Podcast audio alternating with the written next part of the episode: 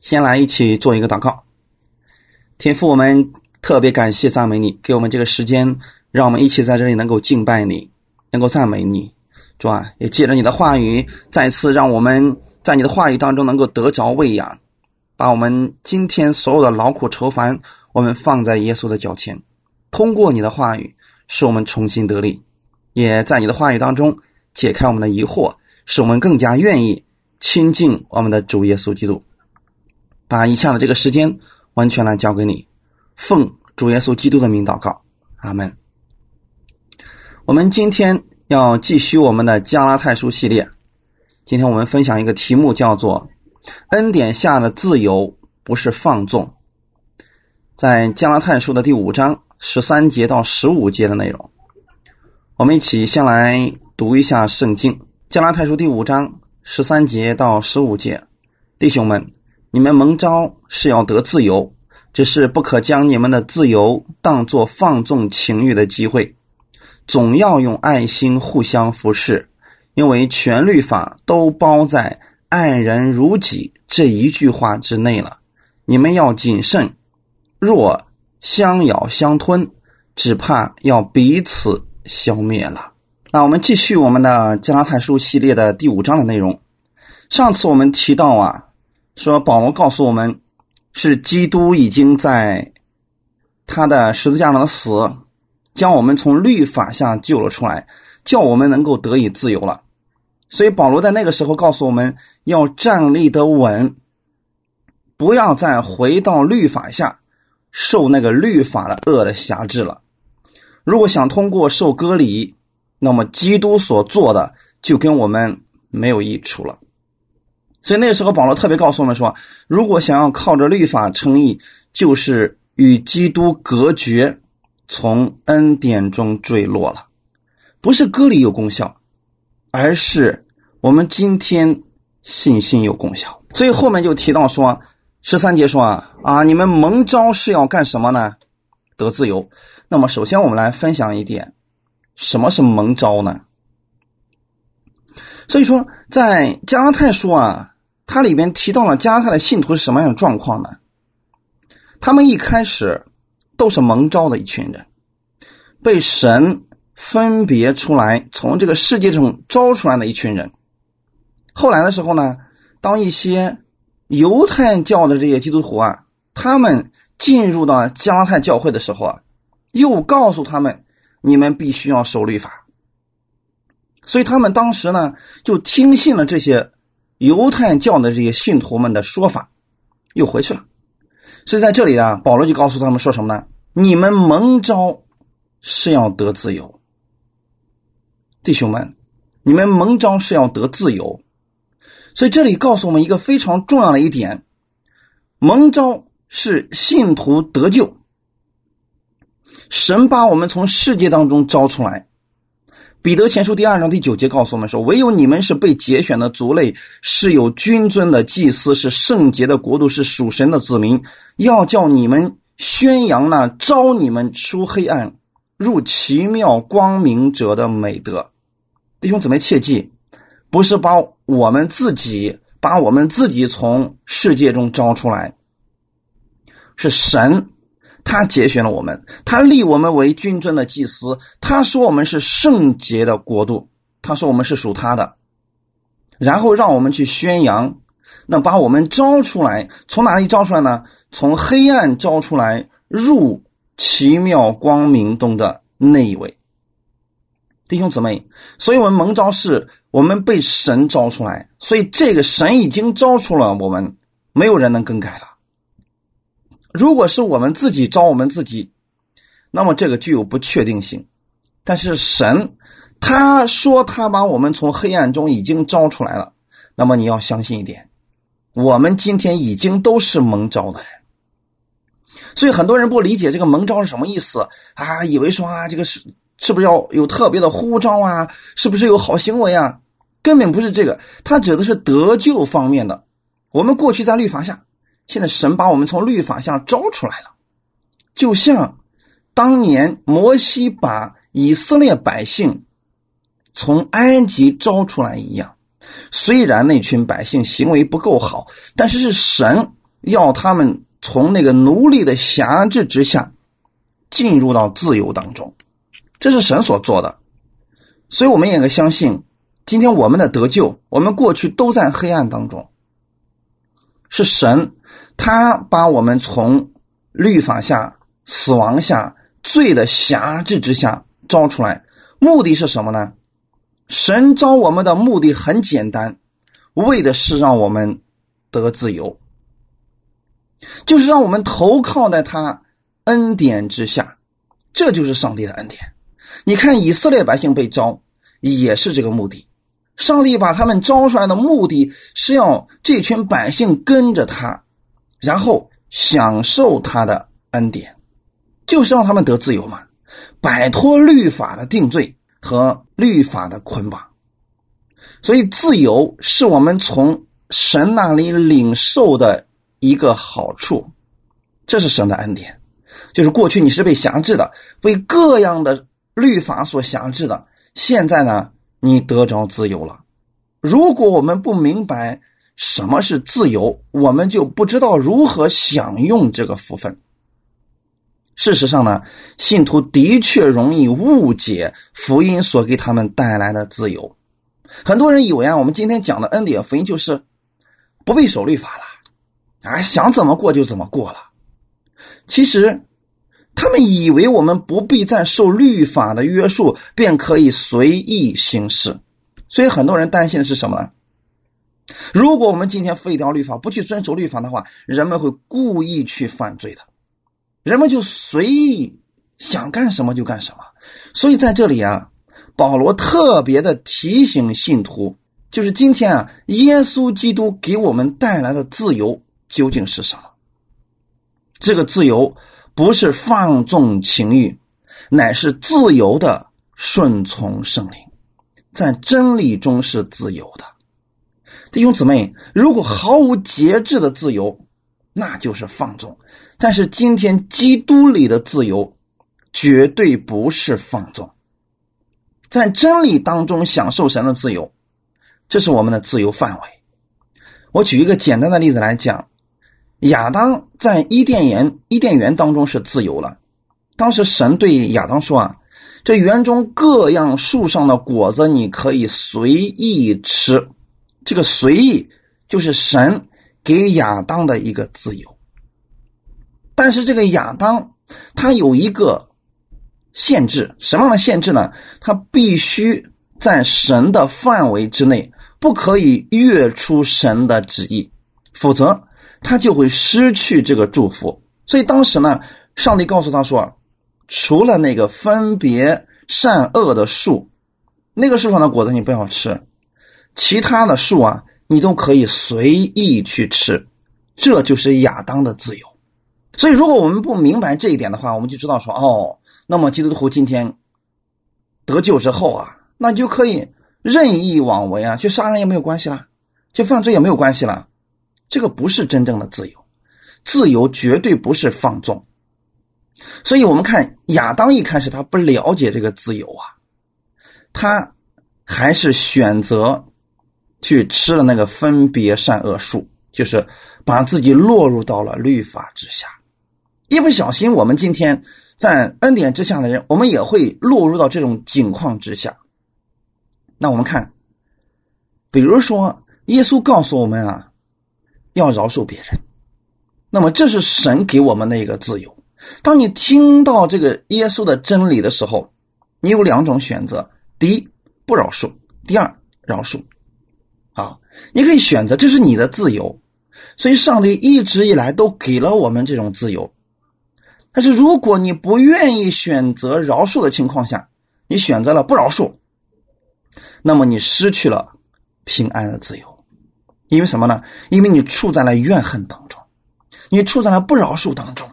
你本身应该享受平安喜乐的结果，因为我们不愿意饶恕，所以这种恨就存在了我们的心里边。那么，基督的爱，他的平安，那个自由，我们没有办法享受了。所以这点上来讲啊，我们需要在真理下是自由的。如果我们不愿意在真理下享受这个自由，我们就被捆绑了。所以说，信徒的自由不是没有界限的，他是在真理的范围当中有一个自由。基督已经把我们从律法的规条和罪恶的捆绑当中已经救出来了，但实际上我们不是救出来之后啊，我们就可以肆无忌惮的，我们是以神的圣洁和良善为我们的范围。就是说，今天你所做的这一切啊，是以神为你的标准了，这是我们的自由。我们在这种福音的真理当中享受自由，在爱里边是自由的。这种自由不会去伤害别人，更加不会侵犯别人的利益来换取自己的益处。如果是这个样子的，我们今天为了某一种目的伤害了别人，或者说恶意去诽谤别人。我们得到了自由，那么这样的仍然是在律法的辖制之下。感谢主。所以刚才我们读到这一点事情啊，哦，这节经文呢是跟我们信徒的每一天的实际生活密切相关的。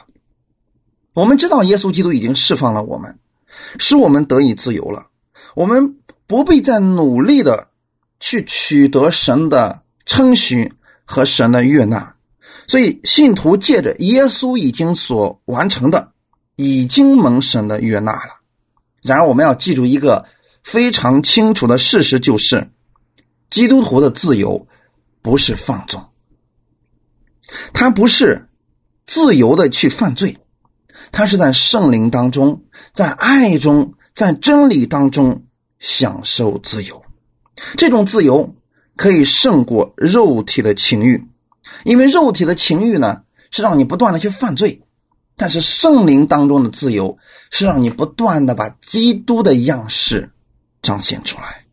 所以，当我们知道圣灵住在我们的里边，并赋予了我们可以顺从圣灵，按照圣灵的这个能力去生活，我们就可以在这样的爱中建立我们自己，也能够建造他人。感谢主啊！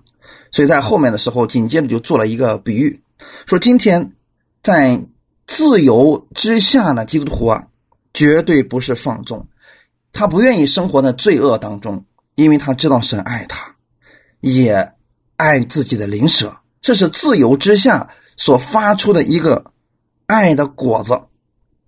所以后面就说了，你们蒙召是要得自由，只是不可将你们的自由。当做放纵情欲的机会，这里所用的情欲和肉体是一个词。圣经当中常常提到说啊，你们是属肉体的。其实这里边用这个词叫情欲，你们是属情欲的。加拉太书第五章下半部分很快就告诉我们，属情欲的都有什么特点。所以如果说我们是属圣灵的，就一定不会是属情欲的。属情欲的就不在圣灵的顺从之下，所以这点很重要。我们知道我们是自由的，但是不要把这个自由呢当做是可以放纵情欲的机会，这是不一样的。后面就提到说，自由和放纵有个什么样的比较之处呢？自由不是放纵，信徒不是靠律法，也不是靠行为。或者善行得着生命的这点，我们相信每一个弟兄姊妹，我们都明白这一点。不管我们自己做的多么的好，我们永远不可能成为完全，我们永远不可能守住全部的律法，也不能靠我们的行为来取悦神。我们知道，如果按照我们的行为，我们每一个人都是亏欠神的啊。那么，今天我们为什么能够被神喜悦呢？为什么能够在神里边享受他的自由呢？这个自由是耶稣他为我们所换回来的，他将自己限制了自由，将自己钉死在十字架上，给我们今天所有信他的人得来了自由。所以今天是神为你预备了一个自由，为你预备了一个义，他用耶稣背负自己的。啊，把用耶稣呢背负我们自己的罪，然后使我们自己换得了自由。他受的刑罚，今天使你可以享受他所给你带来的这个健康的自由，刑罚给你带来的这个平安的自由。所以，我们过去的时候，我们不可能得到这一点的。你想得到这个很难的，但现在呢，神将礼物，这个平安的礼物白白赐给你，这是我们可以享受的一种自由。我们今天基督徒应该知道啊，神其实很爱世上的每一个人，他不愿意有一个人死亡，所以他差派自己的儿子耶稣基督来到这个世界上，为这个世界上所有的人换取了。生的自由，弟兄姊妹一定切记了。我们今天能够得到生命，我们有选择生命的这个自由的情况下，这是耶稣为我们所换回来的。过去的时候，我们在律法下，我们没有这个选择的权利啊。但现在呢，今天神把这个自由已经给你了，你可以选择死，也可以选择生，你可以选择进入永生，也可以选择不选择永生，这是我们个人有这样一个自由。所以说，但是弟兄姊妹，神希望我们选择什么呢？他希望我们选择生命，他希望我们选择耶稣基督啊！因为耶稣他已经将他那个无罪的生命已经放在那个地方了，已经预备好了。他是那个完美的义，你现在把他完美的义取过来，接受耶稣的时候，这个完美的义就神就白白赐给你了。你在基督里面就可以享受。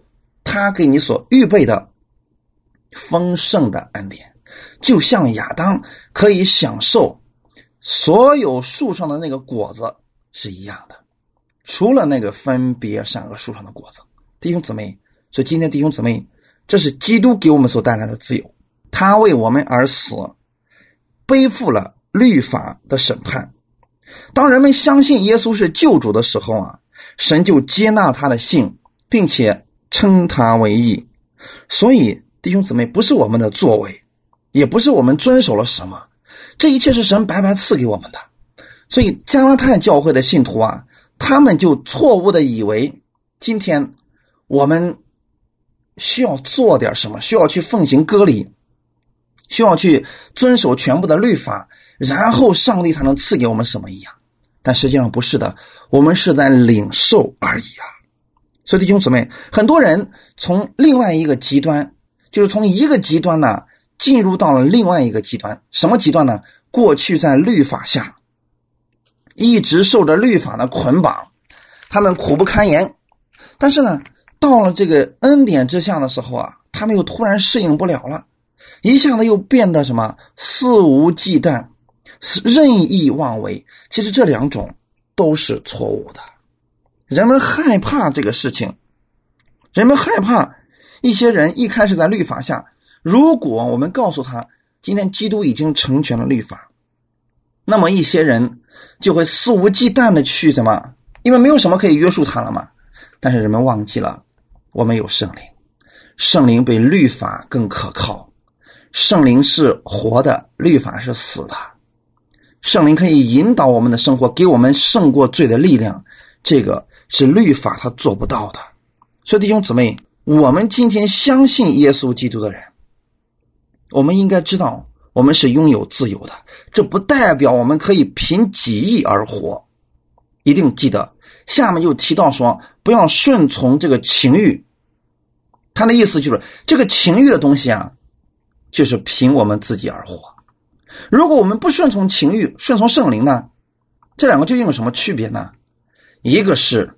为神而活，一个是为自己而活，所以说不可把你们的自由当做放纵情欲的机会。今天你已经有自由了，如果你是全部都是为了自己的话，这就很容易会变成一种放纵情欲。那么今天我们考虑一个事情，是不是在恩典福音之下的这些基督徒呢？他们。是否可以追求世上的事，放纵情欲呢？其实，圣经保罗已经告诉我们了，断乎不可。有这种想法的人，宣传这种思想的人，他们根本不明白什么是福音。圣经当中所说的信，并非是我们脑袋当中的那个同意、认可。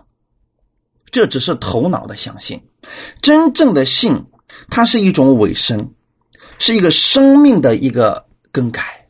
所以说，我们知道说，哦，原来基督为我们付出了如此大的代价，我愿意一生来跟随他，委身在基督之下，顺从圣灵而生活。这个跟之前我们所提到说啊，你看，那如果像你们所说的，今天一次得救，永远就得救了，那么人不可以随意犯罪吗？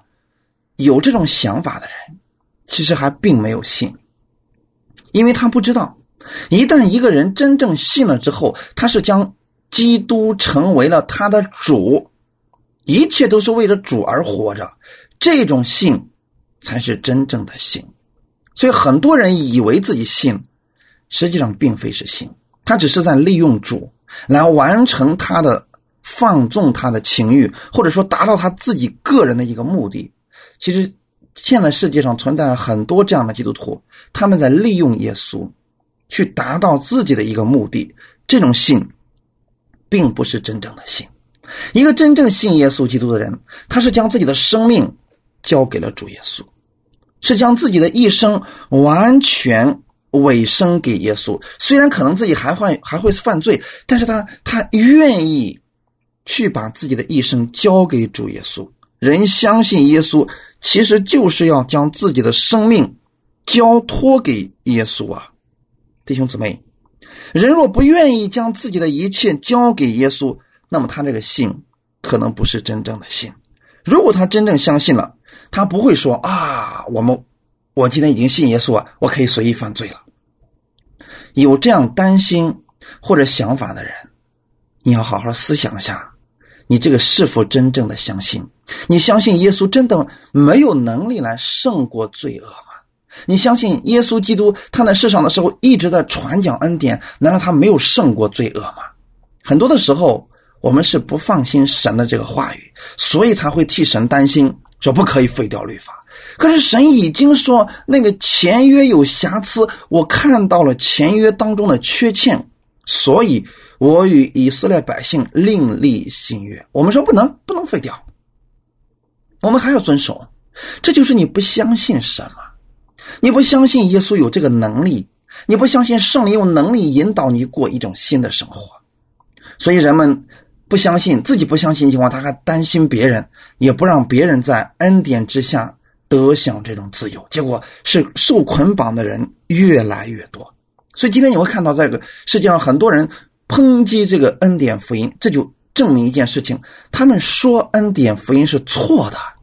原因什么？他们其中有一点就是相信说啊，如果他们将律法废掉了，他们说今天基督徒在基督里边太自由了。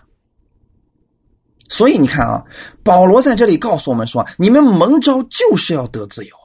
本身圣灵它就是真理的灵，自由的灵。神的灵在哪里，哪里就得以自由。只是很多人不了解这个自由，它是有范围的，是在爱里边，在真理里边得享自由。如果我们把这个框去掉了，就真的会变成放纵了。其实两个不同的词，带出两种完全不同的一个结果啊！如果人真的相信了，他就会毫不犹豫的将自己所有的一切交给我们的神。从此以后啊，我们有另外一种约束，爱的约束。所以我们看啊，如果人认为相信耶稣。释放他了，他可以自由了，就允许他自由的去犯罪。那么这样的人，即便在律法下，他还照样会去犯罪的，一样的一个结果。所以，如果他想着去犯罪，其实，在律法下跟在恩典下完全没有任何区别。弟兄姊妹，想一想，以色列百姓在律法下一千五百年，他们不犯罪了吗？照样犯罪啊！所以说，今天如果人想着去犯罪，天天想着去放纵情欲的话，不在乎他是在律法下还是在恩典之下。但是一个人真正他若是愿意将自己的一切交给耶稣的时候，他相信神的恩典，并且领受神的这个恩典的时候，他确实可以完完全全的怎么样？靠着基督所赐给他的力量，可以胜过罪。所以过去在律法下，以色列百姓失败了。耶稣来了，他用恩典使人在律法下得到了自由，并且使人的生命发生了改变。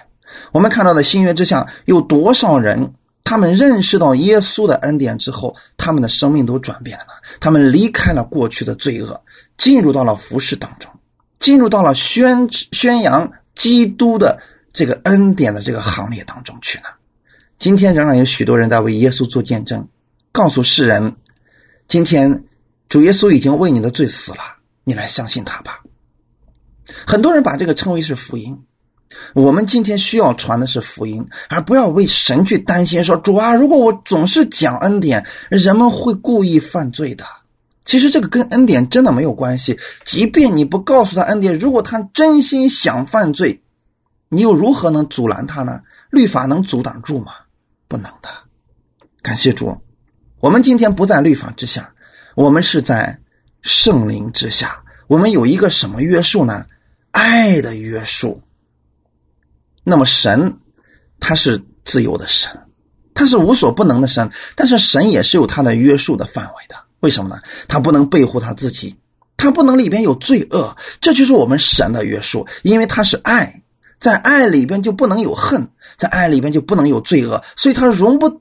得一丁点儿的罪恶，如果你在神的爱里边，你也容不得一丁点儿的罪恶，这是一样的。所以，我们如果有爱的约束的时候，我们就真自由了。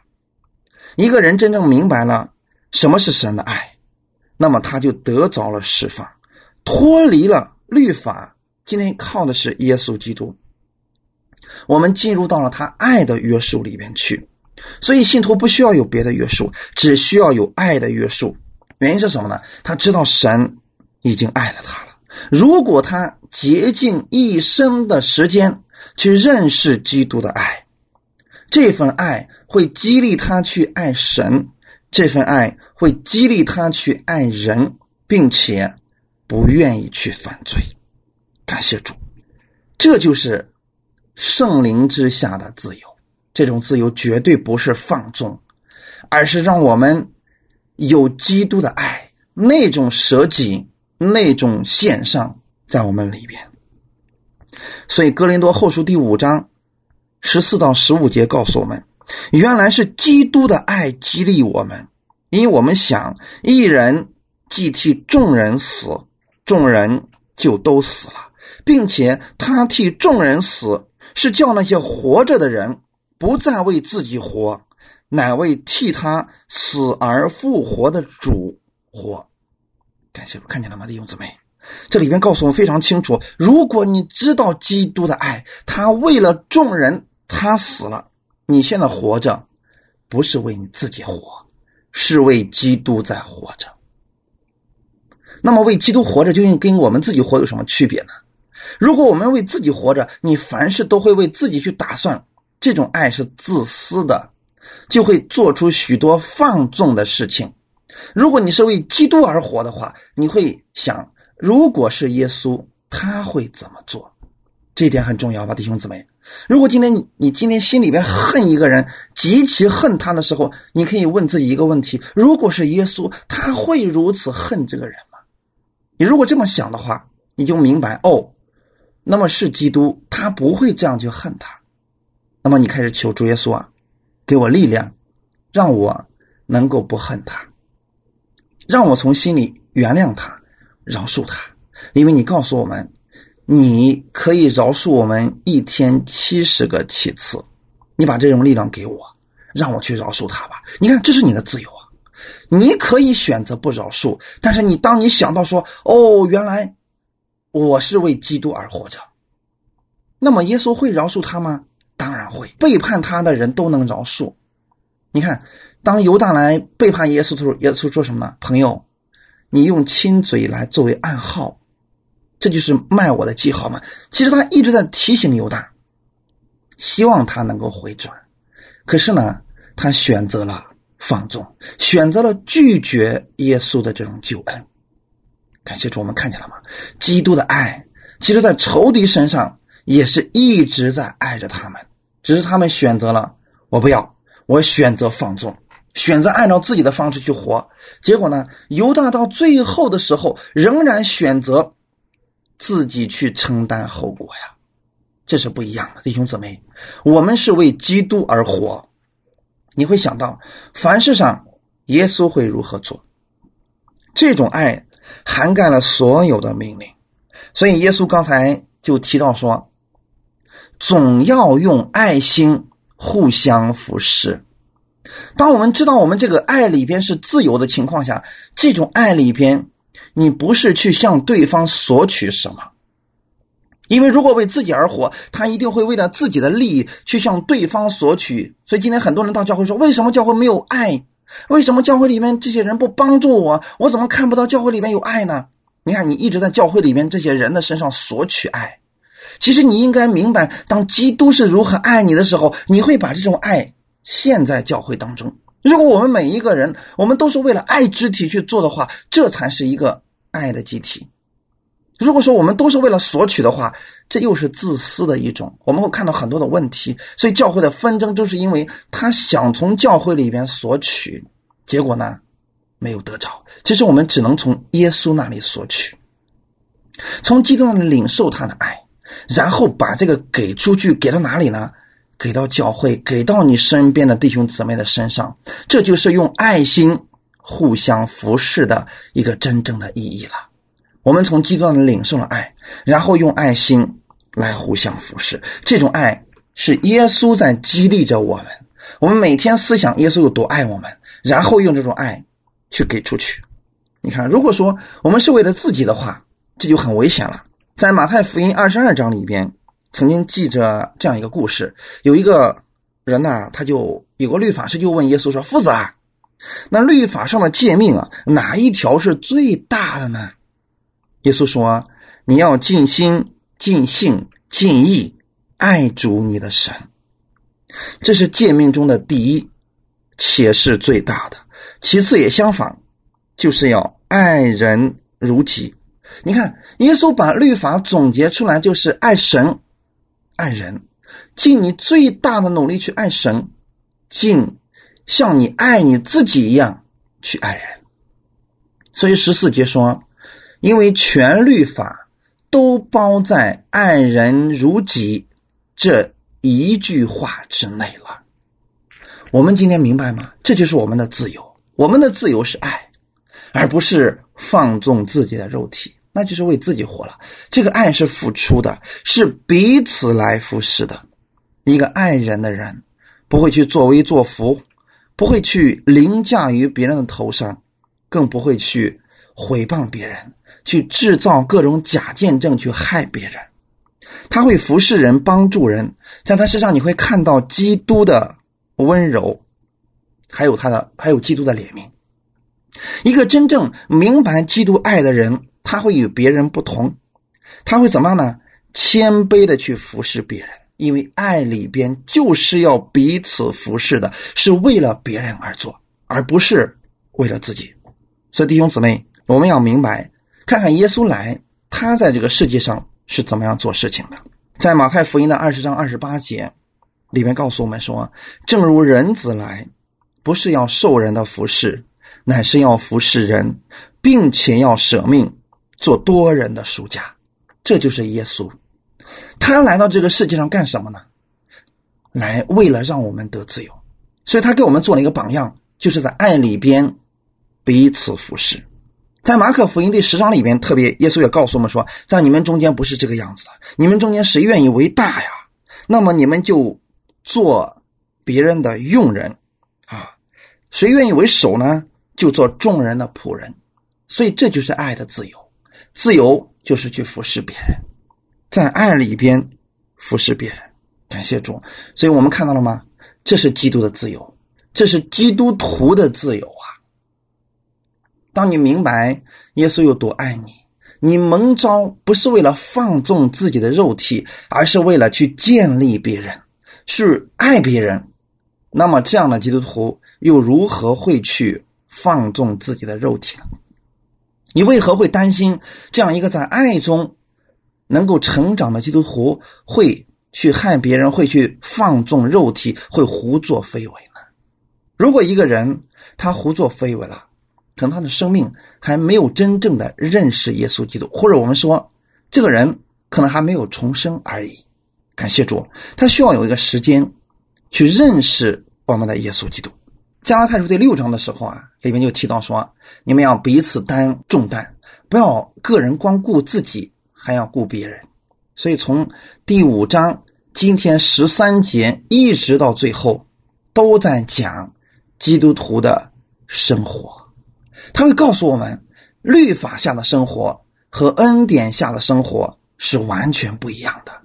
所以后面就会很快告诉我们，在肉体当中，在律法下。人们败坏的一种生活，还会告诉我们在恩典之下得胜的生活。所以弟兄姊妹，首先你要对耶稣有信心，对神的恩典有信心，因为他的恩典绝对可以有能力使你胜过你自己，使你战胜你生活当中的罪。感谢赞美主。十四节刚才我们说了“爱人如己”这一句话之内了，律法都包括在“爱人如己”。在原文当中的意思是。这个全律法呀，都被“爱人如己”这一句话给成全了啊！这就是耶稣成全律法，也是用了这样一个词句来做例子，就是说，我们中文这里边翻译是“全律法都包括在‘爱人如己’这一句话之内了”。那原文中要表达一个意思是，全部的律法都是在爱里边被成全了。感谢主，弟兄姊妹看见了吗？你要想真正的胜过律法，最好的方式是什么呢？在爱里边就能够成全律法。爱是不加害于人，他会去看顾自己的邻舍，爱人如己嘛。所以，如果我们关怀别人，就像关爱自己一样，他就不需要律法了，他会照自己爱自己的那种方式。去生活，去行之为人，所以爱成全了所有的律法，就是这个道理。他是不占别人的便宜，也不会去利用别人达到自己的目的，或者贪婪啦、私欲了。就像主耶稣不会加害于我们一样，弟兄姊妹，你为什么相信耶稣把所有的最好的都给你呢？因为你知道他爱你，所以他不会加害你。你可能对世上的人存有戒心。但是你不会对耶稣存有戒心，原因很简单，因为你知道他全心全意的爱你，弟兄姊妹，如果你去爱别人，全心全意的爱别人的话，你又如何会去伤害他呢？如除非这种爱是自私的，不是基督那种真正舍己的爱。好，所以我们在这里边提到，一直是基督的爱，并不是人与人之间那种为自己的爱，是舍己的。耶稣如何爱我们？我们也如何去爱别人那样的一种爱，所以《哥林多前书》的十三章里边四到七节呀，给我们列出了一系列爱的一个行为法则。我们可以去读那几节经文，然后去默想那节经文，那个就是耶稣爱我们的行动了。你知道耶稣这么爱你，领受这份爱，去。享受他爱里边的这个自由吧，所以弟兄姊妹，当你知道这个的时候，是不是对神的恩典放心了呢？是不是真的相信基督徒在恩典之下是不会故意放纵自己的肉体？如果有人还担心，那么请你反复的听一听我们这一次的教导，你就明白了。我们反复在说，是要告诉大家，你思想耶稣多爱你，耶稣会放纵自己吗？耶稣会放纵自己的情欲吗？不会。那么你领受基督的爱，去爱别人的时候，你是在圣灵里边享受基督所赐给你的这一份自由，你自然也不愿意去放纵情欲，用这样的方式去生活了。感谢赞美主，在罗马书十三章八到十节就告诉我们了嘛：凡事都不可亏欠人，唯有彼此相爱。要常以为亏欠，因为爱人的就完全了律法，像那不可奸淫、不可杀人、不可偷窃、不可贪婪，或有别的诫命，都包括在“爱人如己”这一句话之内了。爱是不加害于人的，所以爱就完全了律法。你看，在神面前，我们不要说我们自己是亏欠的，因为基督为你完成了一切。但是在人的面前的时候，你要常以为自己是亏欠的。今天人与人之间为什么常常出矛盾呢？是因为我们总觉得别人欠我们，我们总觉得别人不如我们，好像我们自己很委屈一样，所以才会出现人际关系的破裂。如果我们总觉得我们是亏欠别人的，就像保罗一样，保罗他有着个什么样的心呢？他说：“我若不传福音呢，我就有祸了。”他不是说神会降祸给他，他是觉得。我如果不告诉人，我总觉得我欠了他们一样。这就是保罗的当时传福音的一个心呐。所以对人的一方面，你总要觉得是亏欠的。这是我们从基督那里领受的一个自由。如果我们总觉得是我们亏欠别人，你会去有一种付出，一种爱的付出。这个时候，你不会加害于他了。感谢主了。所以经上记着说，要爱人如己。你们若守全这至尊的律法，才是好的。你看见没有？雅各告诉当时的十二支派的犹太人说什么呢？其实啊，我真的愿意你们啊，所有的人都守全者爱人如己的这样一个律法，才是最好的。因为犹太人呢，他们虽然在律法之下，但是全都是为了自己，那种爱啊，完全是自私的爱。因此，造就出来许许多多极端化的，甚至说像那个假冒伪善的法利赛人一样，因为他们都已经全部都是为为自己，而并非爱人如己了。弟兄姊妹，我们明白这一点的时候，是不是真的？你现在了解了什么叫自由呢？自由是你可以做，但你有权利不做。比如说，今天对我来讲，我。可以吸烟，我也可以醉酒，但是我有一种自由，什么自由呢？我有不去吸烟的自由，我有不去醉酒的自由，所以我选择什么？我选择了后者，我不去吸就好了。但是有一些人，当他被捆绑的时候，他失去了这个自由。你比如说，有一些人被烟瘾捆绑了。当那个烟瘾上来的时候，他完全失去个人的自由，整个被那个烟给捆绑住了。所以，他并不是在爱里边享受自由，而基督今天要把他的自由给你。你们蒙召是要得自由，所以耶稣有能力使你脱离那个烟瘾，使你享受自由。耶稣有能力使你脱离罪，享受他爱的自由。感谢赞美主，所以这就是基督徒的自由。今天呢，我们如果能够在基督里认识他的爱，享受他的这份爱，所以我们可以在圣灵里边，靠着圣灵的力量，可以战胜我们很多的坏习惯，我们就可以享受在基督里边，在圣灵之下的这种自由了。而这种自由是很多人他就无法靠自己战胜的一种自由。感谢赞美主，所以弟兄姊妹切记，在基督里的自由，在圣灵下的自由，绝对不是放纵，他会表现出耶稣的样式，在他身上会结出圣灵的果子来，他会拥有这样的果子，这样的一个自由，在他身上会体现出来。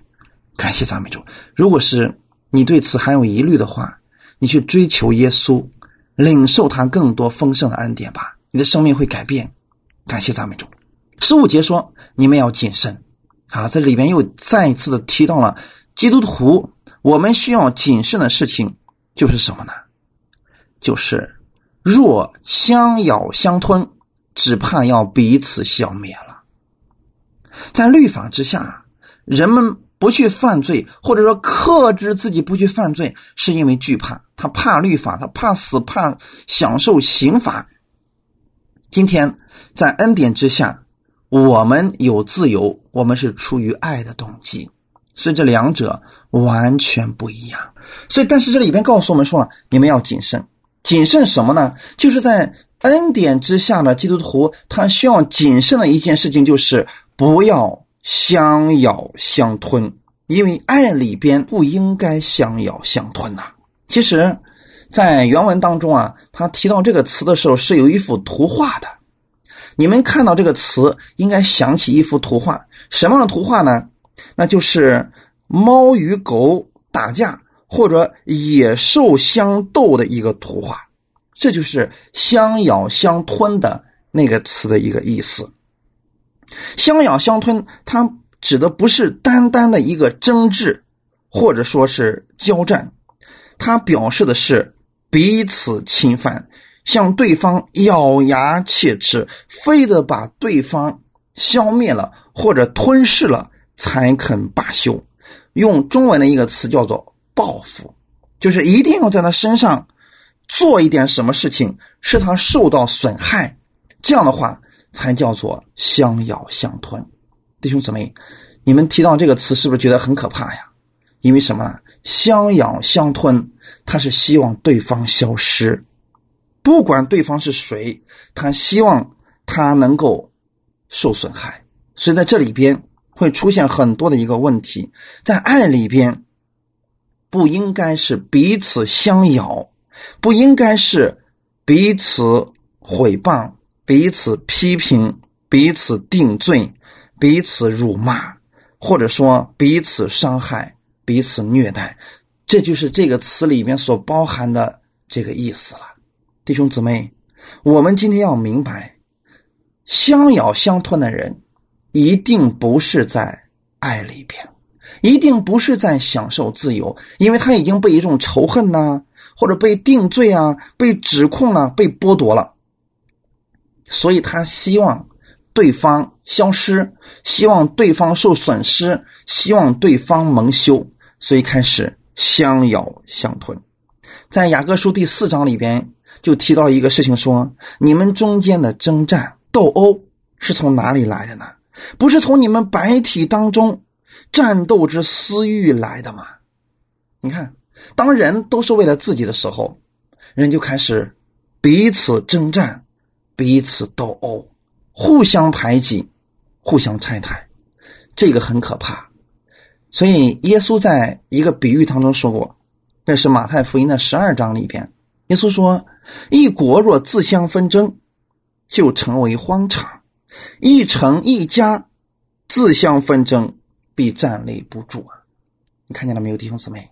所以在基督里边，如果我们基督徒之间互相的掐，互相的制造纷争，互相拆台，那么别人就会看我们的笑话，别人根本不会相信基督是如此的美好。所以我们的基督徒啊。我们就自己彼此消灭了，这是魔鬼最容易看到的、最愿意看到的，就是我们之间彼此相咬相吞。那么今天在恩典之下呢，我们更应要注意的这点。今天在恩典之下呢，基督徒，特别是恩典的牧者，我们不要彼此定罪，更不要彼此拆台，不要把这个讲台啊变成打击你的对手或者打击别人的一个地方。因为如果相咬相吞，恐怕都要彼此消灭了。我们作为恩典福音的传递者，我们应当在爱里边彼此建立。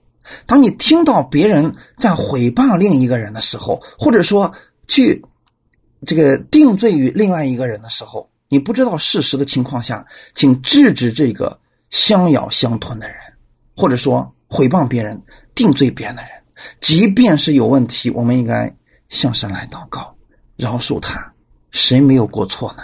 但如果说我们在中间散布纷争的话，让我们的弟兄姊妹之间不和睦了，让我们牧者之间相互猜忌了，甚至说让牧师和信徒之间彼此猜忌、彼此定罪、彼此怀疑了，这个人其实就成为了魔鬼的诡计的一个利用品了。所以保罗在这告诉我们说啊，你们要谨慎。谨慎什么呢？不要彼此相咬相吞呐！这样的话，我们都会受损失，最后的结局只能是一个彼此消灭了。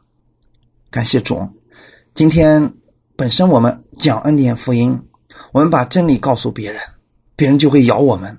如果说我们自己在相互咬的话，那么神该如何看呢？该如何伤心呢？本身他希望神就希望他的儿女们是彼此和睦。彼此相爱的。所以，我们应该在爱里边彼此建立，在爱里边彼此服侍，用爱心互相服侍。